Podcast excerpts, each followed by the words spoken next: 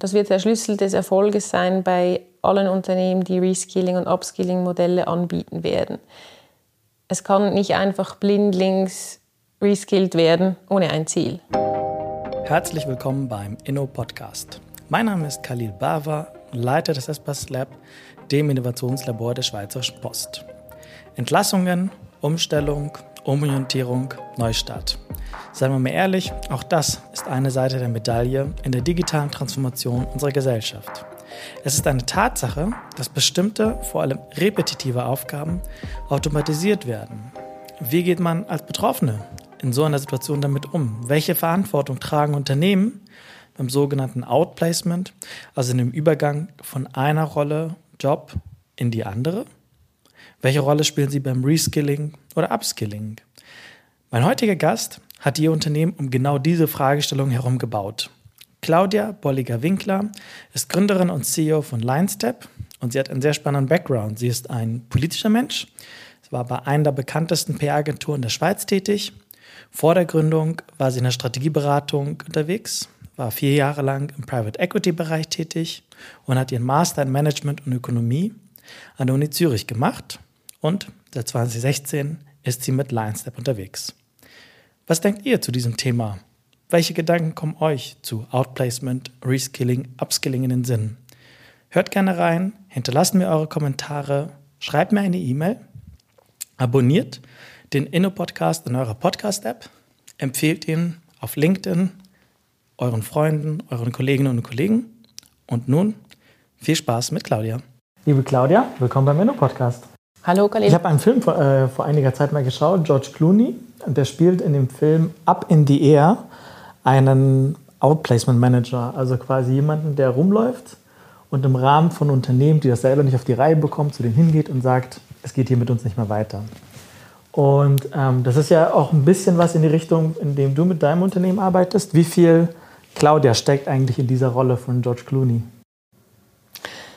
Das ist eine ganz spannende Frage. Wie viel Claudia steckt in George Clooney? Das habe ich mir so noch nicht überlegt. Das ist ein interessanter Vergleich. Zum Glück ist es nicht Line-Step-Aufgabe, Entscheidungen zu treffen, ob Leute entlassen werden und wie viele das entlassen werden. Äh, Im Gegenteil, wir wollen auch in Zukunft dafür sorgen, dass es eigentlich keine George Clooney's mehr geben sollte. Hoffentlich irgendwann, also nicht George also Clooney, der Schauspieler, genau. Irgendjemand muss ja nach Las Vegas unsicher machen. Ähm, aber dass die, dieses klassische Entlassen und Massenentlassen ähm, nicht in einer Entlassung endet, sogar, sondern in einer sogenannten Karriere-Transit-Situation. Und da, dafür arbeitet LionStep. Mal in a nutshell. Du hast jetzt so ein bisschen mal äh, schon mal beschrieben, was LionStep macht. Das Unternehmen, was du gegründet hast und heute noch führst. Das ist, glaube ich, wenn ich richtig verstanden habe, ist das jetzt ein Teil, was LionStep macht. Genau. Was ist der andere Teil, so in a nutshell? Genau, das ist ein Teil, der LionStep macht, wobei das ist ein Teil, der unserer Meinung nach und meiner Meinung nach extrem wichtig werden wird, auch im ersten Teil, den wir jetzt machen. In a nutshell ganz einfach erklärt, LionStep baut und denkt Personalvermittlung neu. Eine Personalvermittlung, die als Agentur gedacht, als Agent in, in diesem, im Arbeitsmarkt, nicht nur in der Schweiz, sondern global, der dafür sorgt, dass die besten Leute zu den Unternehmen kommen, das klassische Talent Acquisition, was wir anbieten. Das heißt, wir haben über 1000 Kunden, die äh, über uns Personal suchen. 1000 Kunden heißt 1000 Unternehmen. 1000 Unternehmen, genau. Wir sprechen immer von Unternehmen. Immer, wenn ich über Kunden spreche, dann sprechen wir von Unternehmenskunden. Über 1000, die bei uns nach Personal suchen über LineStep. Und das sind oft Gebiete, wo, sie, wo man sonst schlecht äh, Personal oder schwierig Personal findet auf dem Markt. Der sogenannte War of Talent, der ist wirklich on und jetzt ist wieder, äh, der ist stärker on denn, denn je, dass wir da äh, Unternehmen haben, die suchen. Und genau auf der anderen Seite haben wir das gegenteilige Problem, das heißt, dass Unternehmen Leute entlassen müssen, sei es weil sie automatisieren, der digitale Wandel, der hinterlässt überall Spuren etc. Wir unterstützen dort dabei, die Arbeitnehmer und die Talente wieder sicher in einen neuen Hafen zu bringen, beziehungsweise in einen neuen Job. Jetzt im Vorfeld ähm, zugegebenermaßen ein bisschen durch dich eingeteasert, weil ich dann da mehr gelesen habe. Ähm, in den letzten Wochen und Monaten, dass die Schweizer Banken vor allem, aber ich glaube, das ist ähm, prinzipiell auch im deutschsprachigen Raum gerade recht akut, dass dort eine Reihe von Mitarbeitenden entlassen werden. Ähm, natürlich in der Schweiz, vor allem halt im Raum Zürich. Und diese Entwicklung kommt jetzt nicht unbedingt wegen, nur wegen Corona, sondern das deutet sich eigentlich ehrlicherweise schon seit längerem an, wird vielleicht durch Corona nochmal beschleunigt. Die Banken leben, ich glaube, ich habe mal nochmal geschaut, seit ungefähr einem Jahrzehnt in dieser, in dieser niedrigen Leitzinswelt. Und mal das Investmentgeschäft vielleicht noch etwas außen vor gelassen, aber Klassisch Bank lebt ja quasi genau davon, ja, von diesem Kreditgeschäft. Zumindest haben sie das mal so weit lange gemacht und gut davon gelebt. Und das wird jetzt momentan mehr und mehr zu einem Problem. Ist das, habe ich das halbwegs richtig beschrieben? Ich glaube, das Problem ist grundsätzlich in vielen Industrien da, dass ein Margendruck besteht, dass sich ein Margendruck entwickelt hat. Zum Beispiel, wenn wir Retailer anschauen, auch Fashion-Bereich, da ist aufgrund der Globalisierung zum Beispiel auch Margendruck entstanden. Woher der Margendruck kommt, ist schlussendlich nicht mal so relevant, auch nicht bei den Banken, sondern die Konsequenz daraus ist, dass Modelle neu gedacht werden müssen. Ähm, die ganze Digitalisierung, Automatisierung. Äh, wir sagen immer, wir haben die Industrialisierungszeit gehabt, jetzt ist die Automatisierungszeit dran und das führt einfach dazu, dass ganze Branchen, ganze Industrien reorganisiert und transformiert werden, digital transformiert. Und weshalb wir in der Schweiz oft von Banken sprechen, ist natürlich, und das ist vielleicht auch eine Zürcher Sicht, ähm, wenn wir irgendwo in, in Bern oder in der Ostschweiz oder Westschweiz unterwegs sind, sehen wir andere Muster ähm, in anderen Bereichen. Die Zürcher Bankensicht ist sicherlich ist das immer omnipräsent, weil die Banken einen großen Teil des äh, Zürcher oder auch Schweizer Wirtschaftssystems ausmachen und deshalb sehen wir da auch diese Konsequenz von vielen Leuten, die eventuell ähm, im klassischen Banking keinen Platz mehr finden. Du bist, du bist ja in der Szene gut unterwegs. Von wie vielen Entlassungen reden wir da eigentlich so in dem Bereich? Ab, also absehbar oder vielleicht auch schon passiert? So genau beziffern können wir das gar nicht, möchten wir auch gar nicht, weil idealerweise würden die gar nicht entlassen werden, sondern idealerweise finden. Und da muss man sagen, sind auch viele Unternehmen extrem bemüht drum. Und wir sehen das bei fast allen von unseren Kunden, dass die entweder mit unserer Hilfe oder auch aus eigener Initiative versuchen, die Leute intern irgendwo wieder einzusetzen. Ähm, bei dem, ich sage mal, wenn wir wirklich sagen, bei den Banken werden viele Leute entlassen, ist es einfach auch zum Teil die schiere Anzahl, die es gar nicht möglich macht, wieder einen neuen Platz für alle zu finden. Wie von welcher Anzahl reden wir da? Das numerisch kann ich da nicht. Das ist extrem schwierig, das zu beziffern. Das ist, das ist nicht ein, ein riesen prozentualer Anteil, aber natürlich in Anzahl von Menschen ist das dann doch relativ groß. Im Vorfeld, was ich recherchiert habe, bei den klassischen, in den klassischen Medien. Ähm, das waren, glaube ich, 5.000, 6.000, von denen zumindest mal die Rede war im letzten Jahr. Wenn wir mal, wenn wir auf diese, auf, auf diese Menschen schauen, was sind das für Menschen? Was für Profile steckt eigentlich dahinter? Was für Biografien stecken eigentlich dahinter? Ich würde wirklich aufpassen, dass wir das nicht nur bankenspezifisch anschauen, sondern dass wir allgemein von, von, von der digitalen Transformation sprechen. Das heißt, wir gehen von einem Profil aus, wie es vor der Transformation war und wir stellen uns dann quasi das Profil vor, wie es dann nach der digitalen Transformation war, weil grundsätzlich das Ökosystem, also Kunde und äh, die ganzen Partnerorganisationen von einer Bank im Beispiel, die ändern sich ja nicht. Das, äh, die ändern sich vielleicht in der Form, aber grundsätzlich bleibt das Businessmodell äh, in etwa dasselbe. Das heißt, wir müssen uns vorstellen, wie ist das Profil vorhin, wie ist das Profil, wie sieht das nachher aus. Und da gibt es ganz verschiedene Biografien. Äh, in der Regel können wir sagen, dass es extrem viel Projektmanagement gab oder immer noch gibt, auch bei großen Banken oder bei großen Unternehmen, die die, die, werden, die Projekte gehen jetzt mehr in, in, in die IT-Projekte rein. Das werden sehr technische Projekte. Das heißt, Menschen, die keinen Bezug zur Technologie haben, die keinen Umgang da haben, die haben es schwerer, dann in dieser digitalen Transformation wieder, sage ich mal, wenn wir das Beispiel vom Projektmanager nehmen, wieder einen Projektmanagement-Job zu finden, der sehr technisch, was der meinst das Technisches abverlangt. Was meinst du, wenn du sagst, der technologische Part ist nicht groß? Also was für, was für Technologien reden wir da? Bei der Bank, wir sagen, das Businessmodell bleibt grundsätzlich in etwa dasselbe. Aber wie wir es jetzt auch gerade gesehen haben im Zuge von Corona, ist der Kunde wird virtuell sein. Der wird nicht mehr am Bankschalter sitzen oder wird selten gegenüber von, von dir am Tisch sitzen. Das heißt, ich muss als Bank Services bauen, Apps bauen, ähm, eine Web-App, eine Applikation bauen, sodass der Kunde äh, digital, irgendwo virtuell immer mit der Bank kommunizieren kann. Das heißt, ich brauche nicht mehr einen Projektmanager, der mir organisiert, wie viele Kunden ich jetzt äh, pro Stelle, äh, pro Bankfiliale irgendwie pro Monat ähm, bedienen kann und wie ich das aufstellen muss, sondern ich brauche jetzt die Project Managers, die PMs und die Product Owners, die mir so eine App bauen können, äh, wo ich mit äh, Peter und Emilia sprechen kann draußen in der Welt und die sich nicht irgendwie total losgelöst fühlen. Das heißt, wenn ich das richtig verstehe, sind das tendenziell Profile, die das trifft, die man in einer Transformationsphase oder wahrscheinlich auch danach einfach diese Skills nicht mehr in der Anzahl notwendig sind, nicht mehr in der Anzahl braucht. Das Beispiel hast du wunderbar beschrieben. Ich brauche nicht mehr, jetzt übertrieben formuliert, ähm, hunderte von Leuten, die sich überlegen, wie ich so ein Filialnetz organisiere mit entsprechenden vielen Kontakten und so, sondern ich muss Leute haben, die in der Lage sind, digitale, in digitale Zugangspunkte zu organisieren, aufzubauen, zu entwickeln, weiterzuentwickeln, zu vermarkten. Und das sind mal mehr oder minder recht unterschiedliche Tätigkeiten. Mhm.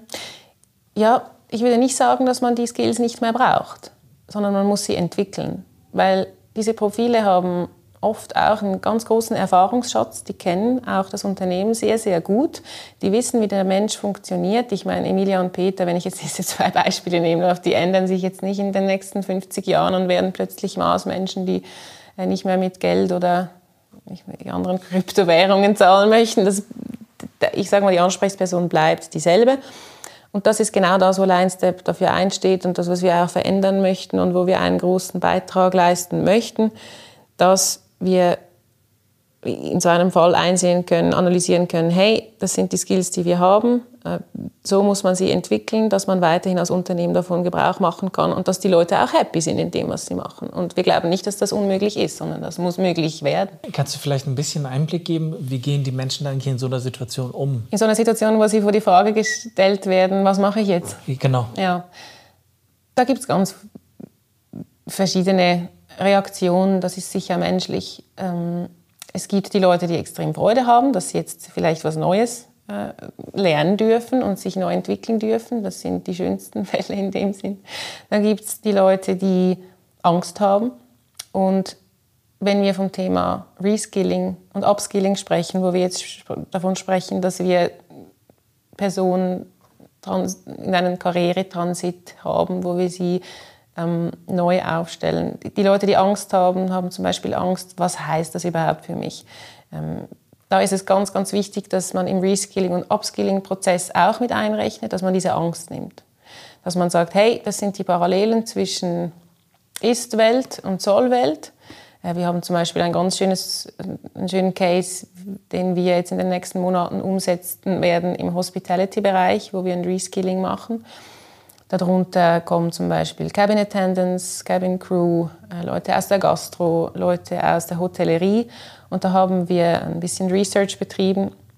Einer der größten Probleme oder die, die Ängste, vor allem zum Beispiel Cabin Attendant, ist, hey, in meinem jetzigen Job äh, bin ich immer auf dem Bein. Ähm, ich, ich bin fit, ich bin immer unterwegs, ich muss nicht viel dafür tun, damit ich in Shape bleibe. Jetzt nicht nur, dass ich schön aussehe, aber auch Fitness in Shape. Und jetzt möchte mich da jemand reskillen oder ich habe die Option, irgendwie, ich weiß auch nicht, Online-Marketing zu machen. Ich habe keinen Bock, die ganze Zeit vor dem Schreibtisch zu sitzen, vor dem Laptop zu sitzen und da fehlt mir sicherlich Bewegung etc. in diesem Rahmen haben wir dann mit den Organisationen gesprochen, die den Need haben, zum Beispiel nach diesen Online-Marketing-Leuten. Ich glaube, in einem, wir glauben stark, dass in einem Reskilling-Prozess ist es ganz wichtig zu wissen, welche Industrien und welche Unternehmen überhaupt Need haben, nach so, den Bedarf haben, ähm, Quereinsteiger einzustellen. Und da gibt es viele. Und denen muss man dann ganz klar sagen, hey, die Leute kommen gerne zu euch, aber die haben Angst vor nicht bewegen, Fitness. Das hat vielleicht auch Einfluss auf Mental Health. Als Benefits schlagen wir vor, klar, Fitness-Abo, finanziert, ähm, Kurs A, B, C oder eine Stelle, wo sie sich hinwenden können, wenn sie tatsächlich in die Situation kommen, ähm, wo sie sich nicht in Balance fühlen. Und da werden wir in Zukunft auch viel mehr abverlangen müssen von Unternehmerseite, von Unternehmensseite, wenn sie solche reskilled Leute wieder einstellen oder bei sich behalten, dass man dem Unternehmen auch ganz klar sagt, hey, du musst auch nach dem Reskilling mit den Leuten da sein und ihnen die Angst nehmen vor, vor der neuen Aufgabe und, und auch noch eine Zeit danach weiter, äh, weiter dabei sein und beobachten. Macht das Sinn? Ja, die Frage ist, ich, ich habe mir gerade die Frage gestellt, wie macht man das? Also wie macht ihr das quasi in Anführungsstrichen den Leuten die Angst zu nehmen, beziehungsweise wie machen das denn Unternehmen Angst zu nehmen, weil das ist ehrlicherweise gefühlt nicht so einfach gemacht. Nein, überhaupt nicht. Und das ist, also Angst eben grundsätzlich, das ist jetzt die negative Art zu sagen, Sicherheit geben. Ich sage, drehen wir es mal ins Positive und sagen, wir wollen den Leuten Sicherheit geben. Das ist ein großes Thema sowieso in Unternehmen. Das hat nicht viel mit, den, mit der Person zu tun, die jetzt in eine neue Situation kommt, sondern allgemein Mitarbeiter mögen zwar Unabhängigkeit, aber brauchen viel Sicherheit. Und wie wir das machen, wir können, wir haben nur den, den Mittelteil, also den Karrieretransit im Griff ähm, oder das, auch die Talent Acquisition, auch wenn wir jemanden nehmen, der sonst in ein Unternehmen äh, ohne Reskilling äh, eingesetzt wird bei einer unserer Kunden. Was wir machen können, ist wirklich verstehen, ist da, besteht da Angst, besteht da Diskrepanz, ist da ein Delta zwischen ist-Zustand und Soll-Zustand. Und da können wir schauen, dass wir mit ganz klassischen Mitteln arbeiten, wie Testimonials, dass jemand zum Beispiel aus einem Unternehmen, der selbst in dem Fall ein Queer-Einsteiger ist, sagt, hey, ich war vorher auch Cabin Attendant, ich mache jetzt den Job, ich hatte Angst vor ABC und jetzt ist überhaupt nicht so, sondern ich finde es wirklich cool hier und ich habe gar nichts vermisst. Im Gegenteil, ich fühle mich jetzt viel sicherer. Auch da und das kennen wir vom Influencer-Marketing. Ähm, das sind keine Real-Life-Stories, aber es ist schon so, das Storytelling wird auch bei Mitarbeitern viel, viel wichtiger werden. Die Geschichten im Unternehmen, wie geht es mir, wie fühle ich mich da, was für Ängste hatte ich in jeglicher Position und wie kann man mir die Ängste nehmen, also diese Sicherheit geben. Ich glaube, das wird in der Zukunft noch ein viel größeres Thema in allen Organisationen. Da machst du jetzt ein Thema auf. ja. Damn. Es gibt ganz viele Themen, äh, um okay. die aufzumachen. Und das ist auch das, wirklich das sehr, sehr coole an Line Step und dabei sein zu dürfen und das selber zu formen.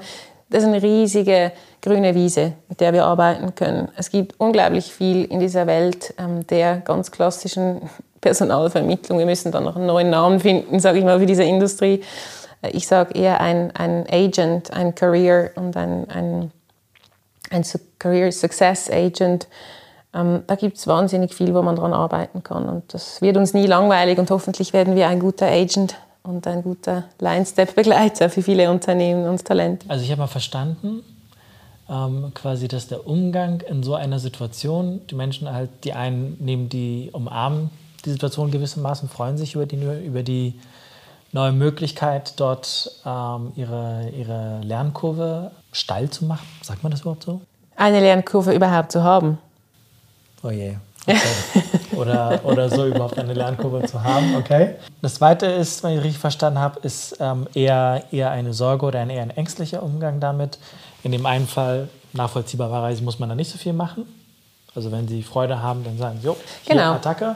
Und bei der, in, der, in der Angstsituation wie du es äh, wunderbar formuliert hast, ähm, Sicherheiten geben und dann von, je nachdem, worum es geht, auf verschiedenen Ebenen. Also bei jemand, der eher ähm, diesen, diesen körperlichen Drang hat, also mhm. viel bewegen muss, entsprechende Angebote zu machen, bis hin zu, ähm, ja, bis hin zu, was für, was für Geschichten erzähle ich als Unternehmen meinen potenziellen Mitarbeitenden, die neu zu mir ins Unternehmen kommen sollen, was für Geschichten erzähle ich ihnen, die ihnen diese Sicherheit gibt, dass sie bereit sind, sich auf diese Reise zu machen.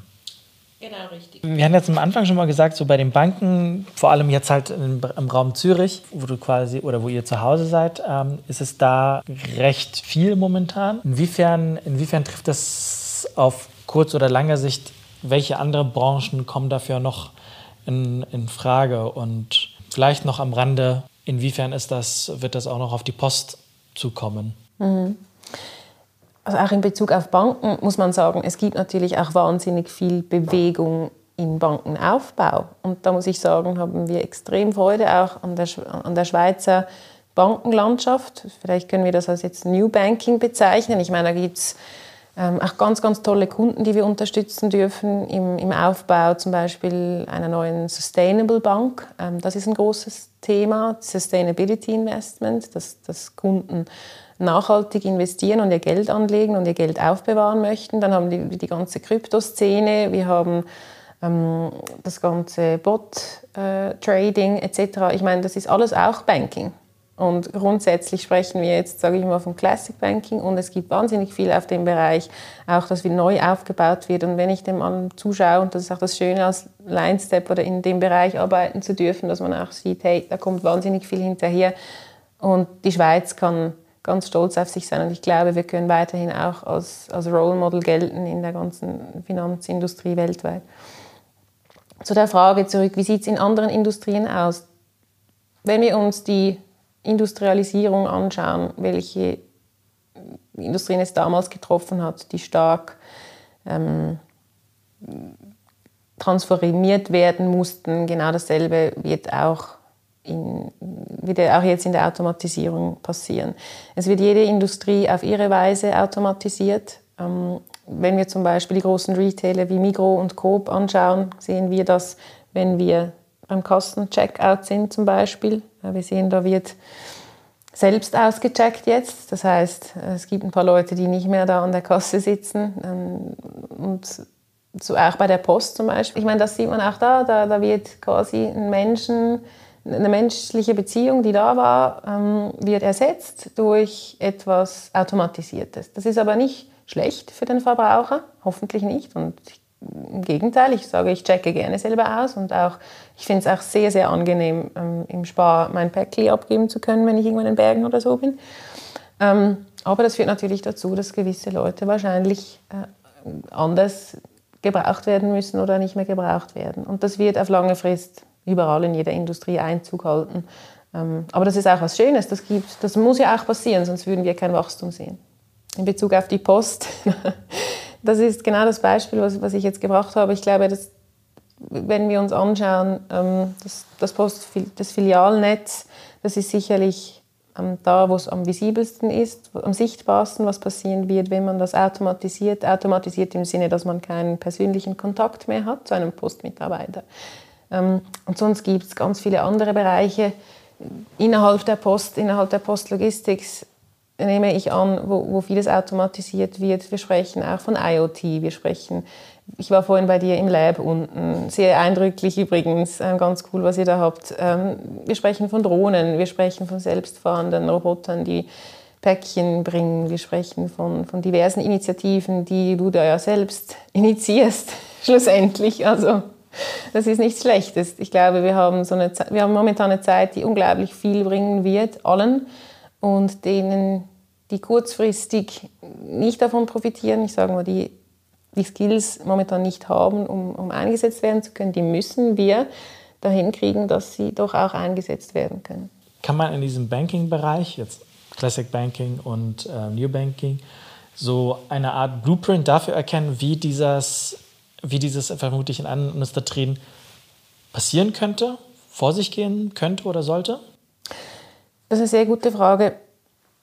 Ich glaube, man muss da ein bisschen weiter rauszoomen und sich das mal überlegen, wie das zeitlich funktionieren soll. Das geht nämlich gar nicht, weil das New Banking entsteht parallel, gleichzeitig jetzt zu dem, wo, ähm, sage ich mal, Old Banking, Modelle, die sich verändern, äh, sich veränderte Modelle. Ähm, wir haben auch mit Research herausgefunden, dass es nicht unbedingt Sinn macht, sage ich mal jetzt vom Classic Banking Modell Leute New Banking zu reskillen. Es kann auch gut sein, dass man die in völlig andere äh, Profile, es gilt nicht mal in, in der Banking-Industrie zum Beispiel, wenn wir von Kundenberatung sprechen, wenn wir sagen, irgendwann wird ein Teil der Kundenberatung digitalisiert. Äh, die Kundenberater braucht es aber trotzdem immer, überall. Und wir haben jetzt wahnsinnige, auch Corona-bedingt Nachfragen bei und bei den Online-E-Commerce-Shops, die brauchen auch alle Kundenberater, sei es, die, sei es äh, telefonisch oder jetzt auch per Video. das sind äh, sehr coole Sachen und dass man die dort, äh, dass man die dort wieder einsetzt. Und ich meine, wenn wir uns jetzt zum Beispiel anschauen, das ganze New Banking-Modell, die, die Crypto-Welt, ähm, die ganzen Sustainable ähm, Modelle, Banken etc., das sind Leute, die jetzt gebraucht werden und LineStep vermittelt mehrheitlich ICT-Leute. Das ist unser, unser klassisches Modell, also die Nachfrage nach Softwareentwicklern, ähm, Projektmanagern, Product Ownern, UX, UI-Designer, also die User Experience Interface, die ist riesig und die muss jetzt gestillt werden. Und wir können momentan momentan in diesem Umbruch ist es nicht möglich, die Leute innerhalb von einem Tag oder zwei Tagen zu reskillen. Und deshalb braucht es auch einen Agenten wie LineStep in der Zukunft, der versteht, der rauszoomen kann und sagen kann, hm, es ist nicht mal vielleicht das gleiche Unternehmen, in dem wir reskillen und wieder einsetzen, sondern hey, wir haben so ein großes Ökosystem, wir sehen in Industrie E-Commerce brauchen wir in den nächsten zwei Jahren 400 neue Leute mit diesen Skills. Da haben wir 400, die äh, eventuell nicht mehr gebraucht, also nicht mehr gebraucht, die, die da nicht mehr wirklich einen erfüllenden Job machen können. Ähm, wir arbeiten jetzt wirklich gezielt mit diesen zwei Gruppen zusammen und reskillen die und bringen die da wieder zurück. Und wir sehen, die Nachfrage nach Leuten nimmt extrem zu im, im digitalen Bereich. Das zweite Thema in der Schweiz ist nicht nur, das, das Reskilling ist nicht nur nötig, weil wir als Unternehmen Leute ähm, quasi aufgrund der digitalen Transformation die Skillsets nicht mehr so benötigen, sondern wir haben tatsächlich, und das sieht man als, als Agentur sehr, sehr gut, wir haben zu wenig digitale, digitale Mitarbeiter, Softwareentwickler. Äh, wir haben zu wenig Angebot an Leuten in der Schweiz. Und die können auch nicht so schnell ausgebildet werden äh, von, aus unseren Hochschulen. Und das ist, sage ich mal, nicht ein politisches Problem, aber das ist sicher ein Arbeitsmarktproblem. Ich meine, wir haben ja immer diese Diskussion über Öffnung und Schließung und äh, wer darf jetzt rein und wer darf nicht rein. Ganz klar als, als, als Agentur mit vielen Kunden, die ICT-Softwareentwickler etc. Mitarbeiter suchen, können wir sagen, ähm, das Angebot ist zu klein auf dem Schweizer Markt. Das heißt, und da sind wir auch in der Erarbeitung verschiedener Modelle. Man kann auch Softwareentwickler reskillen und dass man da solche Angebote schafft. Du hast, du, jetzt hast du schon ein paar Mal erwähnt, Reskilling, Upskilling. Jetzt ist, es, jetzt ist es ja so, quasi Reskilling, Upskilling heißt ja in irgendeiner Art und Weise denen im weitesten Sinne digitale Fähigkeiten vermitteln, erlernen lassen, damit sie diese in einem neuen Umfeld einsetzen können. Jetzt ist es, jetzt ist es so, ich stelle mir das zum Beispiel theoretisch vor, da ist jetzt irgendeine Bank oder eine Versicherung ähnliches. Und ähm, da werden jetzt ein paar hundert Leute entlassen. Und jetzt kommst du und Limestep und sagst so, pass auf, ich kann hier diesen Schmerz in diesem Prozess, der da zweifellos drinsteckt, ich kann, ich kann diesen Schmerz vermindern. Und was ich mich jetzt frage, so warum ausgerechnet du und warum ausgerechnet Lionstep? Warum ausgerechnet ich und warum ausgerechnet Und vielleicht sogar besser, also quasi auch noch besser das als das eigene ja. Unternehmen. Gut, als das eigene Unternehmen, da gibt es eine ganz einfache Erklärung. Das ist Netzwerk. Als Agentur hat man ein Netzwerk und sobald man ein Netzwerk hat, ist die Verteilung immer einfacher. Ich als eigenes als Unternehmen ähm, muss dann relativ viel Energie aufwenden, wenn ich nicht intern reskillen kann, um mir zu überlegen, hm, wohin könnte ich denn? Dann muss ich da über die anrufen. Das haben wir am Anfang der Corona-Pandemie zum Beispiel gesehen. Ich weiß nicht, ob du das mitgekriegt hast. Aldi äh, hat, glaube ich, ähm, oder McDonald's hat gewisse Mitarbeiter bei Aldi arbeiten lassen. Ich ah, weiß nicht ja, mal, ob es die Aldi mit, genau. Und zum ja. Beispiel Kuppel, ein Partner, ein, ein Partner, mit dem wir öfters zusammenarbeiten, die haben das auch gemacht. Die haben Leute äh, gebracht, die ausgeholfen haben auf den Feldern, äh, bei der Ernte. Ähm, also das ist auch wieder dann eine Agentur. Aber ich sage mal, wenn man das Unternehmen selber machen möchte, ist das immer mit relativ viel Aufwand verbunden und man muss schon das ziemlich äh, durchdacht haben, dass das dann auch funktioniert.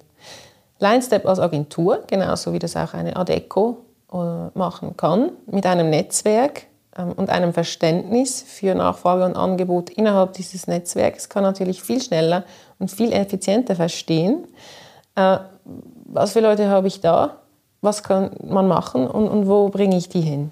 Was wir jetzt schon machen, ist ja, wir haben, also diese 1000 Kunden sind jetzt nicht alle auf reskillte Leute angewiesen, überhaupt nicht. Wir bringen ja schon jetzt Leute aus dem Markt zu diesen Kunden. So banal gefragt, was sind denn diese digitalen Skills, die im Rahmen von irgendwelchen Upskilling- oder Reskilling-Programmen reinkommen? Also wovon reden wir dann da? Ja. Also jenseits von Programmieren, also Programmieren von was oder in welcher Sprache? Oder? Ähm, ich würde gerne noch schnell einen Schritt zurück machen zu dem klassischen sure. Line-Step äh, Talent Acquisition Angebot, mit dem wir auch angefangen haben. Das heißt ganz klassische äh, Personalvermittlung in dem Sinn, dass wir Talente zu den Unternehmen bringen. Wieso wir deshalb besser sind, ist A, das Ganze ist schon von Anfang an sehr automatisiert aufgebaut, sehr effizient, mit extrem viel Technologie unterstützt. Das heißt, wir können gegenüber dem Kunden kostengünstiger sein. Ähm, das ist nicht sage ich mal. Kostengünstiger sein als andere als, Anbieter? Als andere oder, Anbieter. Auch als, intern? als auch intern, ja, genau. Es kommt da auf die Größe des Unternehmens drauf an, aber in der Regel kostengünstiger als andere Anbieter und auch als intern. Das ist jetzt nicht so, dass wir da die Preisführerschaft gewinnen wollen und wegen dem alle bei uns sind. Ähm, nein, gar nicht. Das ist ein, grundlegend ist das ein Markt, in dem extrem viel, ähm, ich sag mal, sehr hohe, hohe Preise aufgerufen werden, weil auch extrem viel Ineffizienz drinsteckt. Und das ist auch sehr, sehr spannend für uns, ähm, weil wir aufgrund von Automatisierung und Technologie auch diese Ineffizienz rausnehmen können. Woher rührt diese Ineffizienz?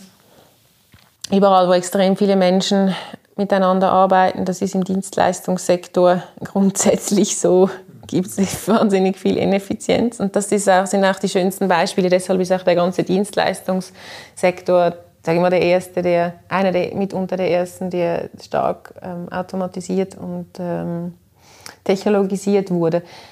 Weshalb wir wirklich besser sind und das, find, und das ist mittlerweile, mittlerweile was extrem Schönes auch bei LineStep geworden, ist, dass wir wirklich auf den Kunden, aber auch auf das also Kunden, das der Unternehmenskunde, aber auch auf das Talent fokussieren.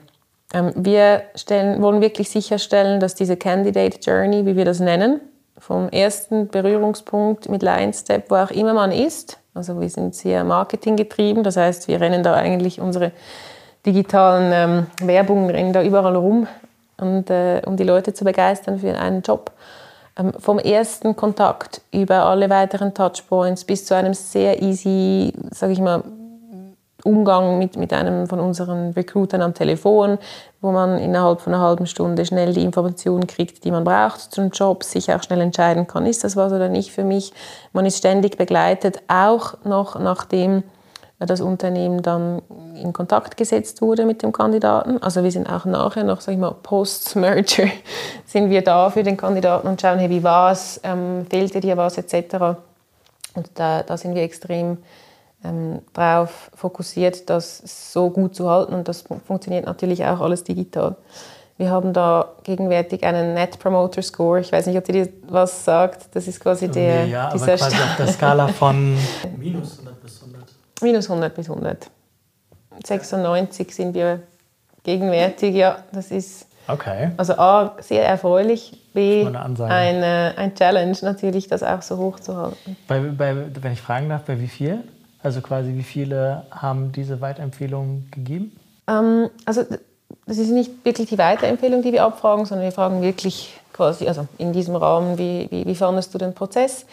Wir sprechen da momentan von rund 20.000 Kandidaten pro Monat. Und von dem machen etwa 40 Prozent äh, hinterlassen eine, eine Meinung. Genau. Ja, das ist ziemlich cool. Und es zeigt uns wirklich, dass da extrem viel Potenzial drin steckt.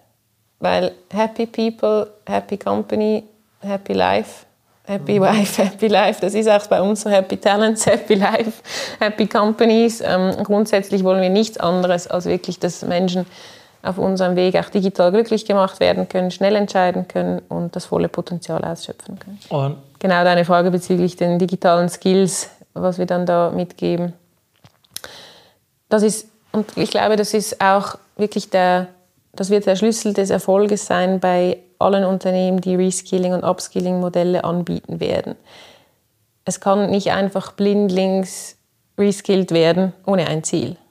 Mhm. Weil ein Reskilling-Programm ist erst dann erfolgreich, wenn ich die Teilnehmer tatsächlich auch wieder in einem anderen Job oder in einer Lebenssituation unterbringen, also nicht unterbringen, in eine Lebenssituation hineinführen kann, die der Person Spaß macht. Das heißt, ich muss zuerst mal verstehen, was ist da überhaupt nachgefragt und die einfache Frage jetzt auf deine, die einfache Antwort auf deine Frage ist, was ist nachgefragt? Wahnsinnig viel Digital Marketing. Da sprechen wir von Content Production über SEO, SEA, also das Search Engine Advertising Optimization. Ähm, extrem viele Search, äh, Paid Search, Paid Ads auf Google. Ähm, das ganze Social Media Thema ist extrem groß. Da wird einfach auch in den nächsten Jahren die ganze Werbung drüber laufen und da ist die Nachfrage wahnsinnig hoch. Dann natürlich in der ganzen Softwareentwicklungsthematik, da haben wir immer wieder eine starke Nachfrage nach Java-Entwicklern. Das ist äh, ein Thema, das wir, dem wir uns jetzt annehmen werden in den nächsten paar Monaten. Ähm, dann das ganze Thema Python. Also wenn man dann Richtung äh, AI geht, das, äh, das, das wird ja auch immer weniger Rocket Science. Ähm, natürlich ist es momentan irgendwie so ferne Zukunftsmusik und alle denken immer, äh, AI-Roboter und ich weiß auch nicht, aber jedes Unternehmen wird irgendwann wahrscheinlich intern oder extern Python-Entwickler brauchen oder ähnliches. Genau, das ist die Nachfrage da. Und ähm, dann gibt es, was ich vorhin auch erklärt habe, mit unserer Candidate Journey gibt es immer Product Manager und Product Owner, die solche Projekte unter sich haben, die dann fortlaufend sind, wie kann ich die Kommunikation zwischen meiner App und meiner Kundschaft auf, richtig aufrechterhalten. Das braucht ja auch immer Testing. Das ist ja nicht, ich mache ein Projekt und dann optimieren wir nicht mehr weiter. Äh, alles, was diese Digital Touchpoints sind, da, da besteht extrem viel Nachfrage. Wo es in der Schweiz zum Beispiel auch immer extrem viel Nachfrage braucht, das ist aber so semi-digital, ist tatsächlich ähm, der ganze Außendienst und Verkauf. Und das ist ähm, einer eine der größten Anteile auch von Leuten, Also der analoge Verkauf.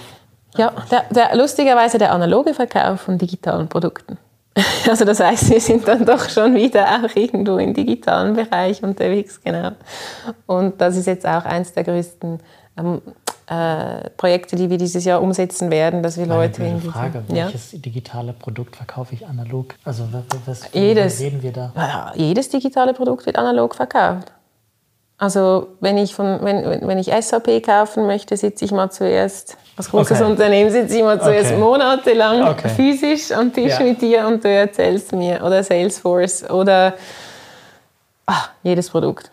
Die Menschen, also verhandeln, bis ein Roboter wirklich gut verhandeln kann. Roboter können sehr gut Schach spielen und, und diverse andere Spiele.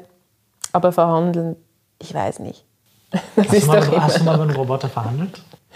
Nein, aber komm, lass uns das mal in deinem Lab umsetzen. Wir bauen einen Verhandlungsroboter.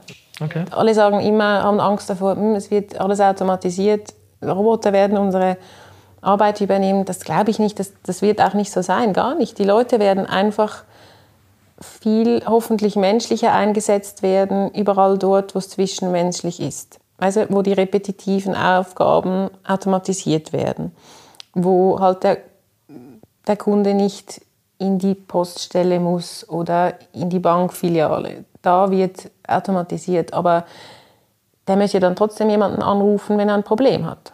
Und äh, da kennen wir die, die, die, die Customer Care und Customer Service Thematiken sind riesig. Da wird, Menschen werden da, auch wenn es die besten Bots gibt, die können einen Teil der Unterhaltung vielleicht ähm, abfedern, aber am Schluss, wenn es hart auf hart kommt und ein Mensch dann braucht es einen Menschen. Wir brauchen aber nicht nur digitale Skills, sondern was für Skills allgemein brauchen die Mitarbeiter von morgen. Und da müssen wir auch, wenn wir uns selbst anschauen, wir haben im, Vor im Vorfeld zu, diesem, zu dieser Aufnahme auch schon miteinander gesprochen. Was heißt es eigentlich, eine Organisation aufzubauen? Wie muss ich Mitarbeiter aufbauen, damit ich wirklich eine nachhaltige Organisation aufbauen kann, in der Arbeiten Spaß macht?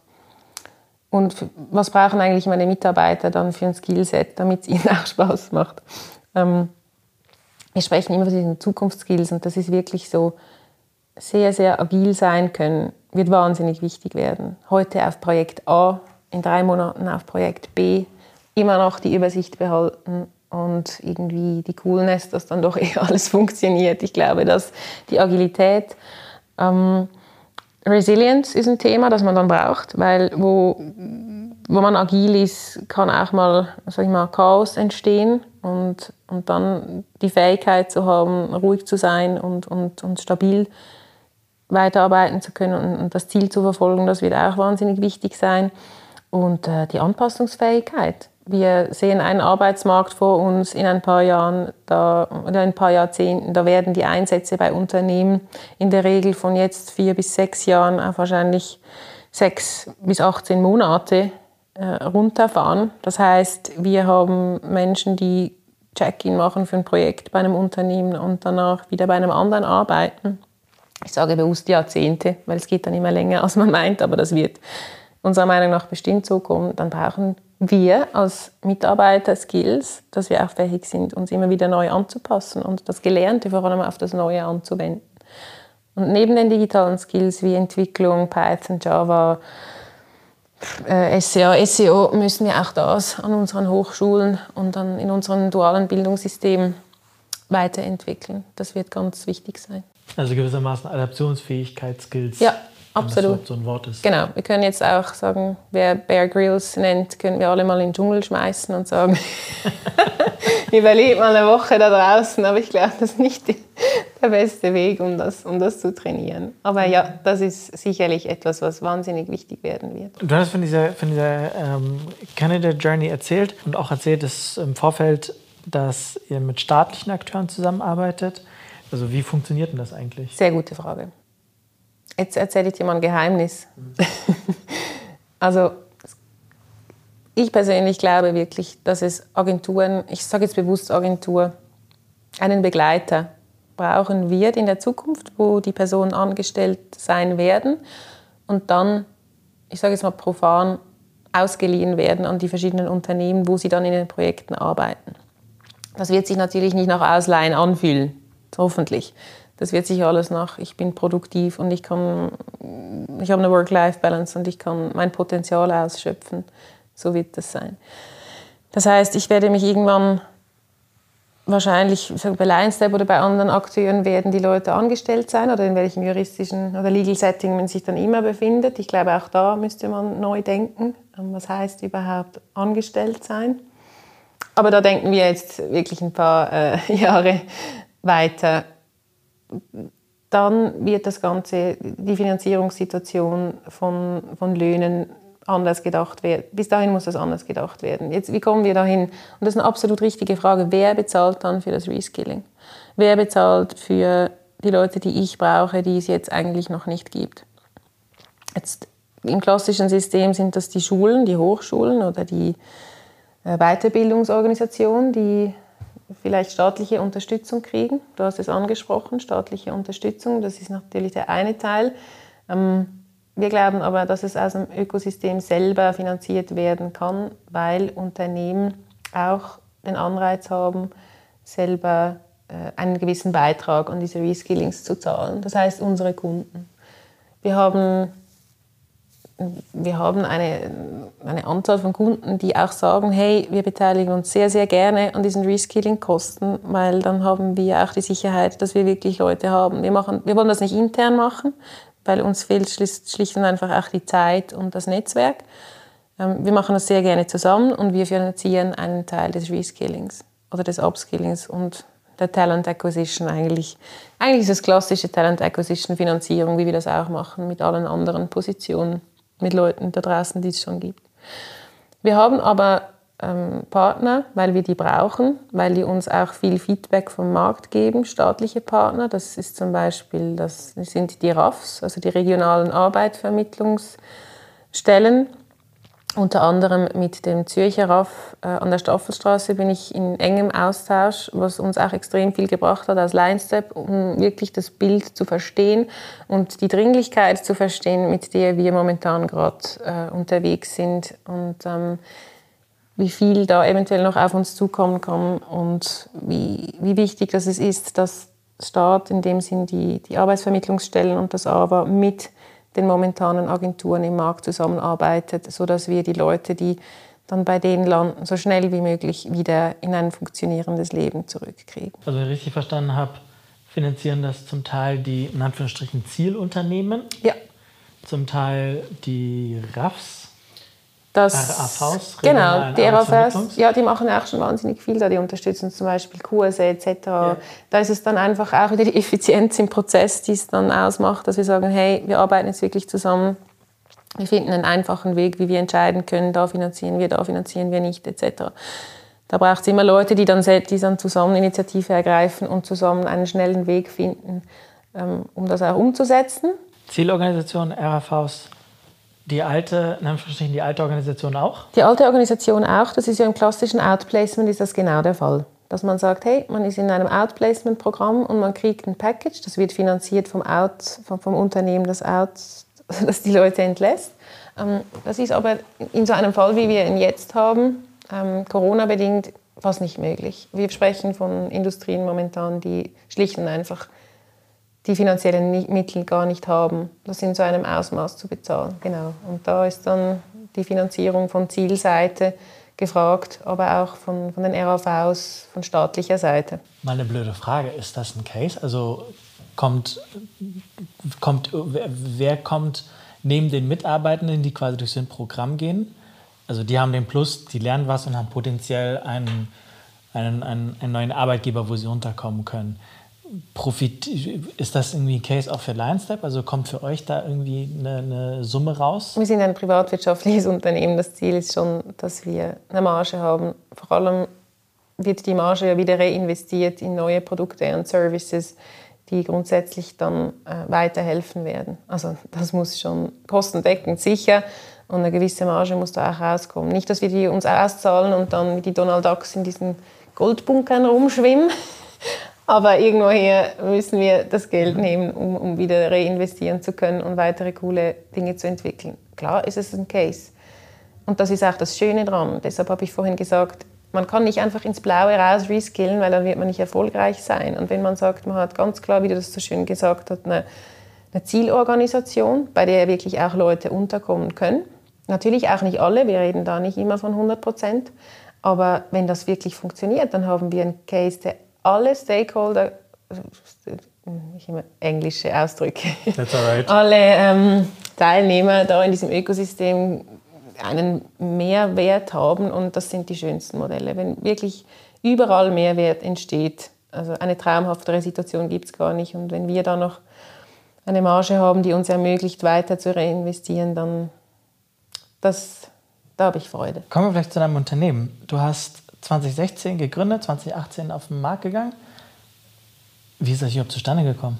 Also wie kam der Gedanke mit, wie ich gründe und ja, leg los mit dem Angebot? Wie im Leben immer kommt es anders. Aber das ist auch das Schöne, da sehen wir wieder, es braucht die Skill des, äh, der Flexibilität oder ich sage mal den Zug, auf den Zug zu springen, wenn er dann da im Bahnhof steht. Wie kommen wir dazu? Ende 16 Jahre haben wir damals noch die GmbH gegründet, grundsätzlich nur mit dem Gedanken, ein Projekt zu machen und vielleicht dann ein weiteres mit damals der Telefonica in Spanien, die ein total anderes Problem hatte. Also nicht total im gleichen Markt, aber die haben, die haben 600 bis 800 Bewerbungen pro Stelle gekriegt auf Positionen, die sie ausgeschrieben haben. 95 Prozent von den Bewerbungen haben gar nicht gepasst. Das war nach der Real Estate, nach der Immobilienkrise in Spanien. Ähm, das Gleiche passiert übrigens auch in der Schweiz nach, nach Krisen, wenn, wenn man einen, eine relativ oder eine überdurchschnittlich hohe Arbeitslosenquote hat. Was auch normal ist, weil die Leute suchen einen neuen Job. Jetzt hat die Telefonica gesagt, hey, wirklich Problem, Guys, äh, wir haben zu wenig Leute, wir können gar nicht mit dem umgehen, wir wollen auch mit den Leuten gut umgehen, wir brauchen da einen sogenannten Matching-Algorithmus, mit dem wir von den 800 Leuten herausfinden können, welches denn die passenden sind, sodass wir nicht als Mensch da die 800 Bewerbungen durchgehen müssen. Wir wissen alle, Computer können besser umgehen mit großen Volumen. Äh, Wenn es dann um die drei letzten geht, im Gespräch rauszufinden, ist der Mensch wahrscheinlich besser. Und mit dem haben wir angefangen mit der Telefonica, haben da was für die gebaut und dann im Gespräch herausgefunden, dass das viel größere Problem ähm, für die Zukunft auch ist, dass sie die Leute, die sie suchen für die Softwareentwicklungsstellen, für die äh, Digital Transformation Projekte, die so ein Telekommunikationsunternehmen global wahnsinnig viele hat, dass die da keine Leute finden. Und so haben wir mit der Idee angefangen, dass wir Daten aus dem Internet nehmen können und quasi den Digital Footprint, den Huela Digital auf Spanisch, das weiß ich noch. mein Spanisch ist wieder drastisch, der Wort ist wieder kleiner geworden, ähm, dass dieser digitale Fußabdruck, den wir alle hinterlassen, äh, dass wir den auslesen können und matchen können mit der Job Description sagen können, hey, da draußen sitzt ein, ein, ein Peter oder eine Emilia, die in Frage kommen könnte. Jetzt müssen wir nur schauen, dass wir noch die Aufmerksamkeit kriegen von der Person und schauen, dass die das auch noch cool findet. Und dann holen wir die zu euch. Und da hat LineStep, so wie es jetzt ist, angefangen. Ähm, dann sind wir in die Schweiz zurückgekommen und wollten das skalierbar aufbauen. Diese Plattform, da habe ich aber immer noch gearbeitet nebendran in einem anderen Job und habe ähm, ja, am Anfang ging das schleppend, weil auch nicht so viel Erfahrung und ähm, ja, nicht den richtigen Ansatz wirklich gehabt. Und dann haben wir Alexander äh, und Stefan kennengelernt. Die waren auch, das sind, Alexander ist mein Mitgründer und Stefan ist äh, bei uns im Investor und auch im Verwaltungsrat, Stefan Jäcklin und Alexander Mazzara. Und wir haben dann, die, die haben etwas Ähnliches aufbauen wollen, auch sehr automatisiert, digitalisiert. Und wir haben uns dann zusammengetan. Das war dann im späten 2017. Und mit ihrer Erfahrung und ihrem Know-how, das sie mitgebracht haben und unserer Gruppe zusammen mit dem, was wir schon vorbereitet haben, ist es dann seit Anfang 2018 ziemlich rund gegangen. Und es wird immer runder und es macht viel Spaß. Und das wirklich Coole ist, ist und das sage ich nicht einfach als Floskel. Und am Anfang, als, ich Line-Step, als wir Line-Step angefangen haben, stand das auch nicht im Vordergrund. Aber dieses Purpose-driven äh, Unternehmer sein macht wahnsinnig Spaß. Ich rede da nicht von Öko oder ich darf jetzt da keinen Gewinn machen und ich muss Samariter spielen, sondern wirklich zu sagen, hey, wir haben ein Ziel und das Ziel will, wird die Welt besser machen und wir werden Menschen helfen wollen. Das hilft überall extrem. Das hilft vor allem auch, die besten Mitarbeiter zu finden. Ja, und jetzt ist es 2021 und wir haben äh, hoffentlich noch viele weitere Jahre Line-Step vor uns und ich freue mich wahnsinnig und mit jedem, den ich spreche bei uns im Unternehmen, der steht gerne am Morgen auf, das sagen sie zumindest mir. Unter Drohung, nein. dass sie ähm, gerne aufstehen und bei uns arbeiten. Wie, viel, wie viele Leute seid ihr inzwischen? Ja, inzwischen sind wir über 40 Leute. Kannst du so grob aufschlüsseln, also quasi im Sinne von Operations, IT, Vertrieb, Marketing? Also wenn man zum Beispiel bei uns auf die Website geht, dann sieht man schon viele Leute, die, wo steht, das sind Recruiter. Vielleicht muss man das ein bisschen erklären. Zurück zu deiner Frage, bevor ich das erkläre. Wir haben rund 30 Prozent 40 Prozent im Sales und Customer Success der Leute. Dann haben wir 30 Prozent aufstockend jetzt dieses Jahr bis auf fast 40 Prozent Softwareentwicklung.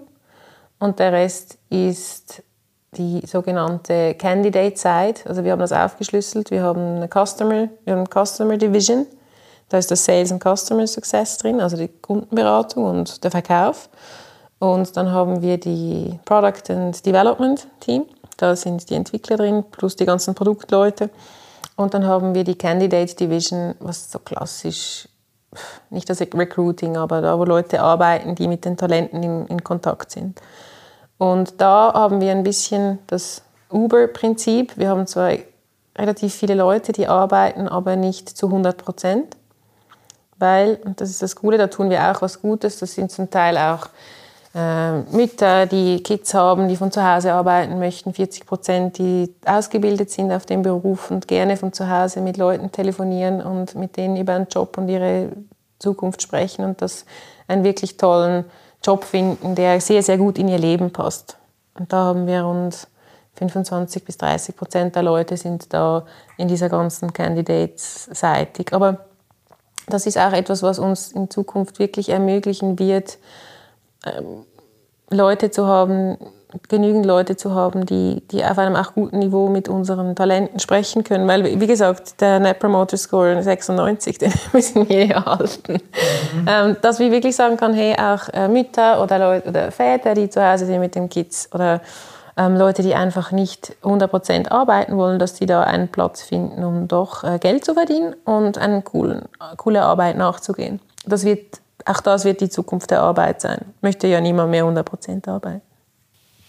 Das ist davon, das davon müssen wir momentan mal ausgehen. Genau. Ja. Sofern du sagen kannst, möchtest, wie, wie hoch war der Umsatz 2019, vielleicht Corona-bedingt 2020? Wir sind momentan im mittleren einstelligen Millionenbereich. Dieses Jahr werden wir wahrscheinlich im zweistelligen ähm, Millionenbereich irgendwo Umsatz abschließen. Auch in Corona-Zeiten haben wir genau aufgrund dessen, dass wir unser Produktportfolio auch noch mit äh, Outplacement erweitert haben, haben wir auch hier ein, ein, ein gutes Wachstum von rund zweieinhalb bis dreimal hingelegt, auch im Umsatz. Also wir sind da weiter äh, gut on track, wachsen jedes Jahr stark weiter auf allen Ebenen und äh, wollen das auch so vorantreiben. Mittlere einstellige Million, zweistellig äh, für dieses Jahr. Wie, wie viel bleibt an Marge über? In einem Aufbau, Growth Case, wie wir es Englisch sagen, ist Marge ja eigentlich meistens nicht so das Thema, weil man wirklich schaut, dass man sich stabil aufbauen kann und Aufbaucases sind in der Regel Margen schwächer, weil man braucht mehr Leute für die gleiche Arbeit. Ähm, in einem Steady Case, sage ich mal, wenn wir Line Step nicht mehr weiter treiben wollen würden, würden wir ähm, auch da eine, eine sehr gute Marge haben. Das aber nicht heißt, dass ich den, den Kunden quasi einen zu hohen Preis anbiete, weil er ist ja immer noch drei bis viermal günstiger als das, was die Konkurrenz auf dem Markt anbietet. Sondern das heißt wirklich, dass ich halt einfach auch Investoren haben kann, irgendwann vielleicht sogar äh, Public-Investoren haben kann, die mit dem Unternehmen ähm, eine anständige Rendite erwirtschaften können. Das ein Businessmodell muss das voraussetzen können in einem stabilen Zustand, ähm, so dass wir auch weiterhin investieren können in alle Initiativen, die die Welt braucht mit meinem Finanzhintergrund ist es bei uns immer sehr wichtig gewesen, dass die Finanzzahlen auch stimmen. Also wenn das deine Frage beantwortet. Aber eine Zahl hast du trotzdem nicht genannt. Nein, das, das, das könnte ich, da müsste ich dir und mit dir, das können wir gerne mal off the record machen. Da gibt's ja, da kann ich dir vier verschiedene Zahlen zeigen, wie die Marge aussieht, weil die, Aber wenn ich richtig verstanden habe, also quasi ja. der, wenn, wenn, wenn es nicht mehr wachstumsgetrieben wäre, könnte es heute profitabel sein? Es ist profitabel aber heute schon. Nein, nein, also es ist profitabel heute schon. Wir sind selbsttragend. Ähm, kann aber sein, dass wir sagen, wir möchten vielleicht nächstes oder über, also zurück kurz, wir sind immer sehr schnell profitabel gewesen und haben äh, immer aus Eigenfinanzierung uns vorangetrieben. Es kann gut sein, dass wir vielleicht in den nächsten zwei Jahren irgendwann noch eine eine größere Investitionsrunde machen werden, einfach weil wir sehen, dass der Bedarf da ist und dass wir ein stabiles Modell haben, dass, dass es Sinn macht, auch in den Markt herauszutragen. Wir expandieren zum Beispiel dieses Jahr nach Amerika und wahrscheinlich nächsten Frühling nach Asien äh, mit unseren Kunden zusammen. Und da kann es gut sein, dass wir in Vorleistung gehen werden, auch in den neuen Märkten, um, um da sicherzustellen. Ähm, Marge von, also davon sprechen wir immer. Das, das, muss profitabel sein und das muss Sinn machen. Das muss vor allem in einem langfristigen Case und das, ich bin ja beim Venture Lab und beim Impact Hub etc. noch, ähm, noch Coach, auch für andere äh, Startups. Das ist wirklich etwas, man muss sich das durchdenken, dass einen, in einem Langfrist-Case, sag mal, wenn man irgendwie sogar an die Börse möchte, das muss ein attraktiver ähm, Business Case sein für, für einen Investor auf lange Frist. Das ist zumindest meine Meinung. Also ich hoffe, das ist nicht nur eine Meinung, sondern ich hoffe, das sehen viele Menschen so. ja. Weil du es ein paar Mal genannt hast, wer, wer sind eure Investoren? Das ist wirklich die also Investoren, das ist äh, die Eigentümer. wir, genau, die Eigentümer sind ähm, ist die Geschäftsleitung und eben Stefan Jäcklin, der mit dem Alexander gekommen ist, der bei uns auch im Verwaltungsrat ist und das ist die Kerngruppe von LineStep, die LineStep auch operativ führt Wie viele Leute sind das? Fünf. Wir haben Hast, aber. hast du den größten Anteil? Nein, ich habe mit, äh, wir sind da so verteilt, dass wir keine, dass wir Anreize haben, bei alle das Gleiche zu tun, sage ich mal. Und wir haben ein Mitarbeiterbeteiligungsprogramm. Also von dem her Jetzt haben schon? wir, ja, ja, ja, schon seit, seit Beginn an. Am Anfang brauchen das, also machen das viele Startups, weil sie tiefere Löhne zahlen als der Markt, dass man sagt, hey, du kriegst noch ähm, Aktien, falls wir dann in drei Jahren den Exit unseres Lebens machen. Wir möchten ja nicht den Exit unseres Lebens machen, sondern Den die IPO Welt. des Lebens. Äh, Naja, ja oder nein. Wir möchten wirklich etwas schaffen, das langfristig, auch unsere Kin- Kinder stolz sein können auf das, was wir machen und so abgedroschen das klingt, die Welt verbessern. Ja, natürlich. Und die Leute sollen auch einen monetären Anreiz haben. Der wird nie verschwinden, glaube ich. Und deshalb haben wir auch ein Mitarbeiterprogramm und deshalb sitzt auch immer der Mitarbeiter am Tisch. Ich habe irgendwie das Gefühl, das, macht, die- das könnte die Sache viel komplizierter machen. Ich glaube aber, damit liege ich falsch. Sondern je nachdem, wie man ansonsten drumherum organisiert, macht es es einfacher. Ja, wieso meinst du, auf welcher Ebene kompliziert? Hm, weiß nicht, wenn ich so eine, äh, wenn ich, wie heißt das im Schweizerischen, ähm, wenn ich so eine Eigentümer, Generalversammlung, wenn ich eine Generalversammlung habe und alle da sitzen und alle, jetzt blöd gesagt, quaken mit rein, also war irgendwie eine Generalversammlung, wo ich mir dachte, so irgendwie, das, ihr spinnt hier alle miteinander, das kann nicht wahr sein. Aber je nachdem, wie man aber ansonsten außerhalb von dessen miteinander umgeht, spiegelt sich das im Zweifelsfall einfach nur in sowas wieder. Und wenn es außerhalb gut klappt, dann ist das auch einfach nur ein weiterer Termin, wo es einfach gut funktioniert. Ja, absolut, das ist sicher ein Punkt. Und das Zweite ist, dass oft in Mitarbeiterbeteiligungsprogrammen die Leute nicht die Aktien jetzt schon besitzen, sondern zu einem bestimmten Zeitpunkt dann die Aktien besitzen in der Zukunft. Von dem her mit am Tisch sitzen, in dem Sinn jetzt nicht viele. Mal drei schnelle Fragen zum Abschluss. Wessen Transformation, also bei welchem Mensch, beispielsweise vielleicht aus dem Banking-Bereich, ist dir in besonderer Erinnerung geblieben? So von den Leuten, die wir, denen wir geholfen haben, die wir vermittelt haben, im klassischen Sinn, ehrlich gesagt, kommt mir jetzt kommen mir ein paar Beispiele in den, in den Sinn, die alle sehr cool sind. Aber die, die schönsten Beispiele sind Leute, Quereinsteiger, die bei LineStep eingestiegen sind, denen es jetzt super gut gefällt. Und da haben wir ein paar Beispiele, wo wir, also eigentlich fast, fast äh, drei Viertel der Mitarbeiter sind Quereinsteiger.